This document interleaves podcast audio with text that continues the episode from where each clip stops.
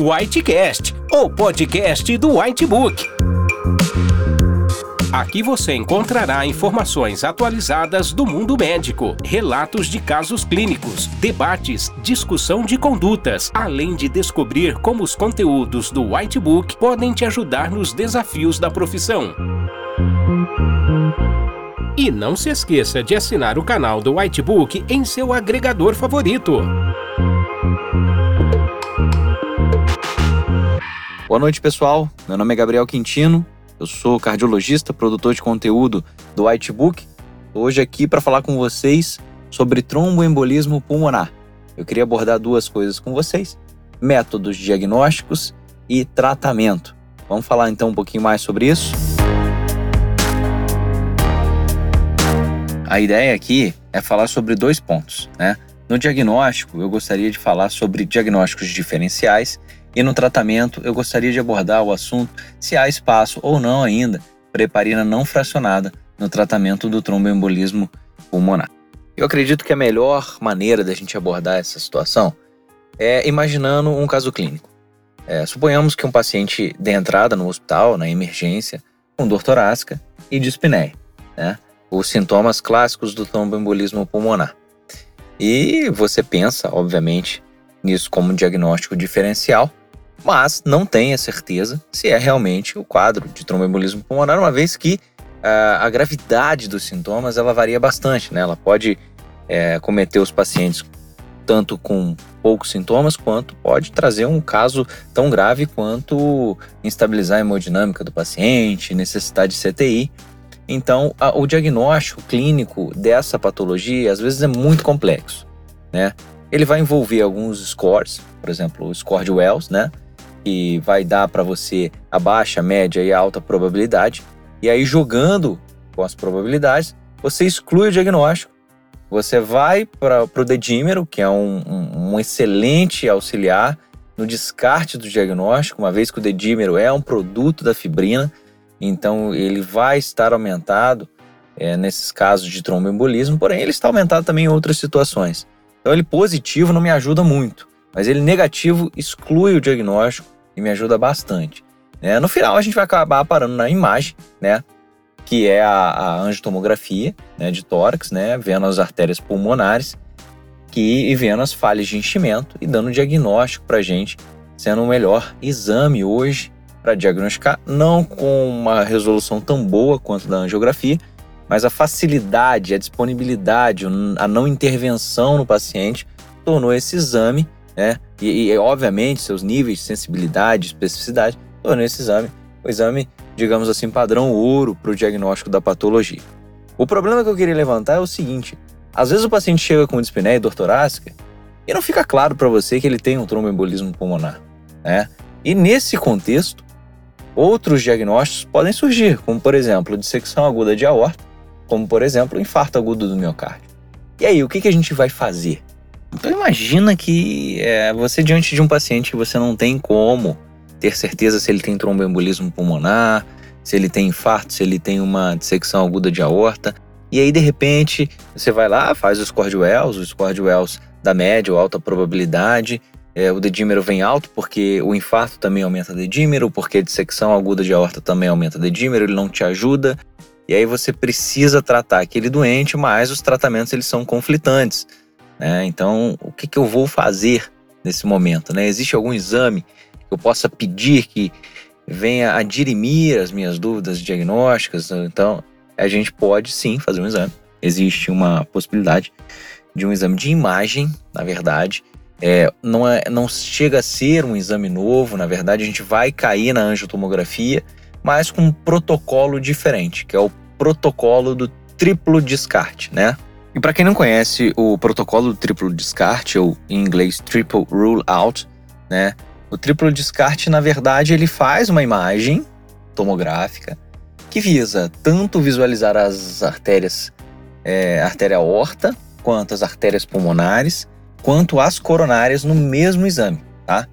Entenda, entenda que esse não é o melhor método para ver especificamente as coronárias, para ver especificamente a aorta ou para ver especificamente as artérias pulmonares. Porém, todavia, entretanto, esse exame ele permite fazer uma distinção diagnóstica diante de uma dúvida clínica muito grande, tá? Mas se você tem certeza, ou se você tem quase certeza que aquilo é um tromboembolismo pulmonar, ou se você está muito inclinado a dizer que aquilo é um infarto ou uma dissecção aguda de aorta, é melhor fazer o exame que é específico para aquela patologia. Né? Então, o triplo descarte ele serve para realmente em casos em que a gente tenha dúvida se aquilo é um infarto, se aquilo é um tromboembolismo pulmonar, se aquilo é uma dissecção de aorta. É um exame aí que, para quem não conhece, espero estar apresentando. É, depende de um bom tomógrafo, né? 64 canais é o mínimo que você precisa. Então não vai estar disponível em todos os serviços, mas quem tiver essa oportunidade precisa conhecer esse exame, porque ele pode ajudar bastante né, numa dúvida diagnóstica e encaminhar um tratamento correto para o seu paciente. Legal, agora que a gente aprendeu aí uma nova arma diagnóstica para o tromboembolismo pulmonar, a minha pergunta é: diante de tanta evolução no tratamento, né, com os anticoagulantes orais diretos que permitem até a deshospitalização precoce, é, a, quase que aposentando a varfarina, né, a heparina de baixo peso molecular, dando uma certa segurança e confiabilidade para o médico. Será que a heparina não fracionada, em bomba, infusora, direto, ainda tem algum papel no tratamento da doença? E a resposta para essa pergunta é sim, ainda existe um papel para heparina não fracionada na doença. Qual é o papel da heparina não fracionada na doença? É aquele doente extremamente grave em que eu preciso anticoagular esse doente o quanto antes, né? A gente sabe que quando a gente vai usar a heparina não fracionada, a gente usa ela em bomba infusora e a gente faz uma dose de ataque. A gente sabe que a enoxaparina vai fazer o seu efeito de anticoagulação só depois da segunda dose. Então, aquele doente muito grave, com estabilidade hemodinâmica, que você precisou trombolizar, esse doente ele se beneficia da heparina não fracionada, porque tem um tempo de ação mais rápido. Outro doente que vai se beneficiar da heparina não fracionada é aquele doente que tem um risco muito alto de sangramento. Né? Ele tem um risco muito alto de sangramento, você precisa anticoagular esse doente, porque senão ele vai morrer, ele tá grave, enfim. E eu preciso de uma droga que eu consiga reverter rapidamente, ou que eu consiga parar a infusão e reverter o efeito dela, é, caso o paciente venha sangrar. E a heparina não fracionada ela cai muito bem nisso, porque ela tem um, um antídoto muito potente, que é a protamina. E ela é feita em bomba de infusão, então se eu parar de infundir, o paciente perde o efeito da heparina não fracionada. Então, nesse contexto, ela também é muito útil no tratamento do tromboembolismo pulmonar. Então é importante lembrar aí que a heparina não fracionada ela tem que ser feita em bomba infusora, tá? É, existe uma dose de ataque, ex existe também a dose de manutenção, que ela vai ser titulada de acordo com o PTT, realizada a cada seis horas, é um pouquinho trabalhoso, tem que ser feita em unidade de terapia intensiva, mas para esses casos é essencial você ter uma droga que você consiga ter ela na mão, entendeu? Você consiga reverter se for necessário, você consiga controlar a dosagem dela, é, você consiga ter o paciente realmente ali na sua mão, porque se o risco dele de sangramento for muito alto, paciente renal, um paciente idoso, um paciente hepatopata, que são doentes já predispostos a sangrar, é essencial que a gente tenha um controle melhor do tratamento. Então, fazer heparina não fracionada nessas situações, eu acho que seria a melhor opção é, para manejar o seu doente com mais segurança. Tá? Então, existe sim espaço ainda para heparina não fracionada. Cada vez menos ela perde espaço, é óbvio, mas assim, Nesses casos, né, pacientes com tumores cerebrais, que têm alto risco de sangramento craniano, nesses casos eu acho que ela ainda vale usar é, essa droga, ela ainda é uma droga excelente para esse controle, é, tem o seu efeito já comprovado e realmente é difícil o manejo, mas é nesse difícil manejo mesmo que a gente acaba encontrando a qualidade dela e a fácil reversão e retirada rápida, tá bom?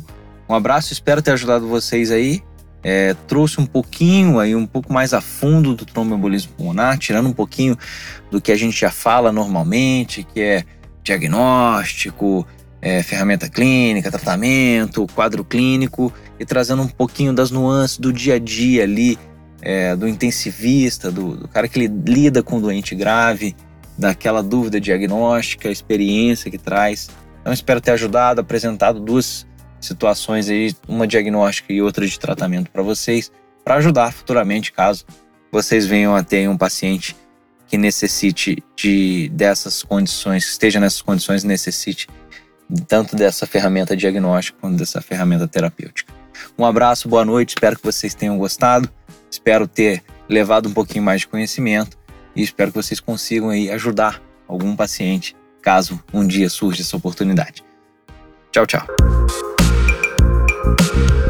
Para mais conteúdos atualizados, não deixe de assinar nosso canal do Whitebook e acesse nossos podcasts no portal PebMed em pebmed.com.br.